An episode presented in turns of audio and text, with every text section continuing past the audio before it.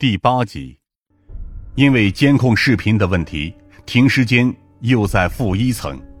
出来之后，有很多监控死角。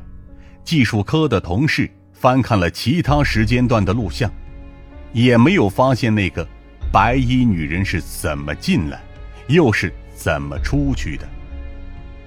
整个案件似乎变得更加诡异起来，没有人能说出个所以然。我和疯子心里都笼罩着一层阴云。从案发至今，我和他接手最多，也是最了解案件的。我总感觉，暗中好像有一只无形的手在推动着我们。不知不觉，我好像陷入了一场漩涡之中。在监控室里，没有得到什么结果。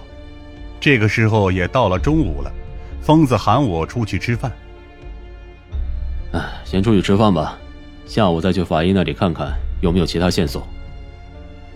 我的脑子里浮现出了王宇的身影。直到现在，我都不敢相信，我的好兄弟就这么没了。不管他因为什么被杀，凶手又是谁，我一定要把这件事查个水落石出。吃过饭以后。我回到办公室眯了一会儿，下午上班的时候，疯子过来叫我跟他一起去法医科。我们来到法医科的时候，林浩已经在那里等着了。看到他正对着尸体啃着薯片，我很服气，法医果然都是另类的生物啊。怎么样，鉴定结果出来了吗？疯子走进去。拿着薯片也啃了起来。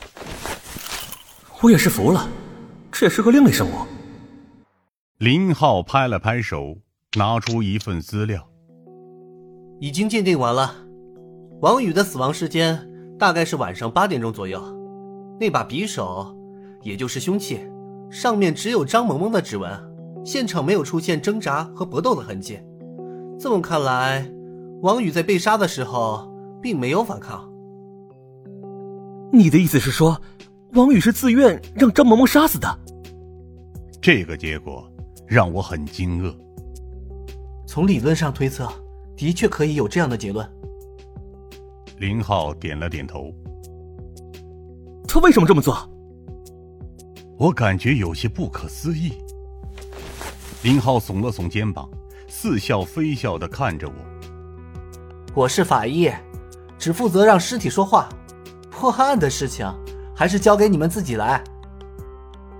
我看了看疯子，他也一脸古怪，显然对死人杀人的说法是不相信的。这未免太荒谬。然而细想起来，我心中又不禁升起疑云。之前在安伯曼四幺零房间勘察的时候，确实没有发现任何挣扎打斗的痕迹。王宇和张萌萌就那样安静的躺在那里。现场有很多王宇的血，但他脸上似乎没有半点痛苦的神情。难道真的像林浩推测的那样，王宇是自愿被张萌萌杀死的？可他是个死人啊，一具尸体怎么可能杀人？或许你们可以查一查那个报案的女服务员。林浩突然开口说。疯子和我都愣了一下。我们当然记得这茬。只是从现场回来到现在，我们都连轴转，先是找了张云飞夫妇做笔录，又去了殡仪馆，随后到监控室看录像，暂时还没顾得上。现在听林浩这么一说，的确应该去了解清楚情况。疯子却摆了摆手说：“那个女服务员吓得不轻，现在都还没醒过来。刚才我也打过电话问过医院了。”他精神受到了很大的刺激，即使醒过来，也可能变成植物人，或者会出现部分失忆的症状。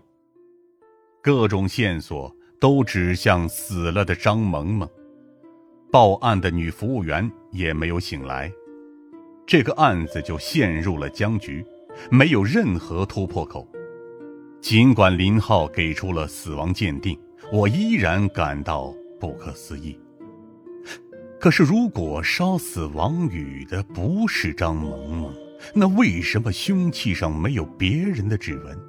而且，如果是别人动的手，那么凶器刺进王宇的身体，这个力度和位置，又怎么解释呢？会不会真的像白老六说的那样，凶手真的不是人？林浩神神秘秘的说了一句：“滚！你一个法医也信这个？” 开个玩笑，但是这件事要怎么跟王宇的家人说啊？我和疯子都沉默了。昨天我们已经打电话通知了王宇的父母。王宇家里其实挺富裕，父母下海经商，但只有他这么一个儿子。如今人没了，还不知道两位老人要怎么挺过去。这个时候，局长和白老六也来到了法医科。看到我们在这里，他点了点头。既然你们都在，那正好了。林浩，你带我们去看一看王宇的尸体。王宇食指被剥皮的事情，他也听说了。法医部接二连三出事，先是张萌萌尸体被盗，紧接着王宇的尸体也出了事。这件事小不了。林浩赶紧让人把王宇的尸体拉出来。